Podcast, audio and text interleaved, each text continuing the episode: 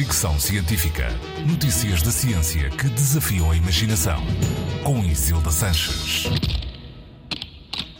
Macacos do nariz e demência. Segundo a ciência, há uma ligação entre ambas coisas.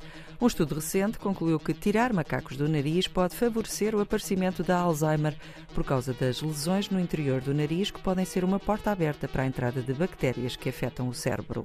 O estudo foi feito por investigadores australianos e publicado na Springer Link. Os investigadores fizeram testes em ratos de laboratório com uma bactéria que pode causar pneumonia em humanos e foi encontrada na maioria dos cérebros de pessoas com demência.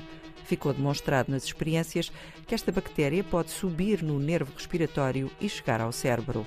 Também ficou demonstrado que a infecção pode instalar-se entre as 24 e as 72 horas depois da entrada da bactéria e que danos no tecido nasal podem tornar a infecção pior.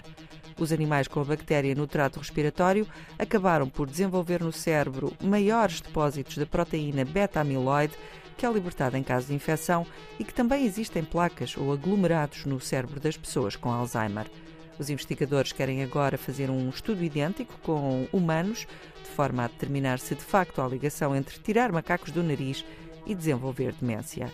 Já agora, a estatística diz que 9 em cada 10 pessoas tira macacos do nariz e algumas espécies animais também o fazem.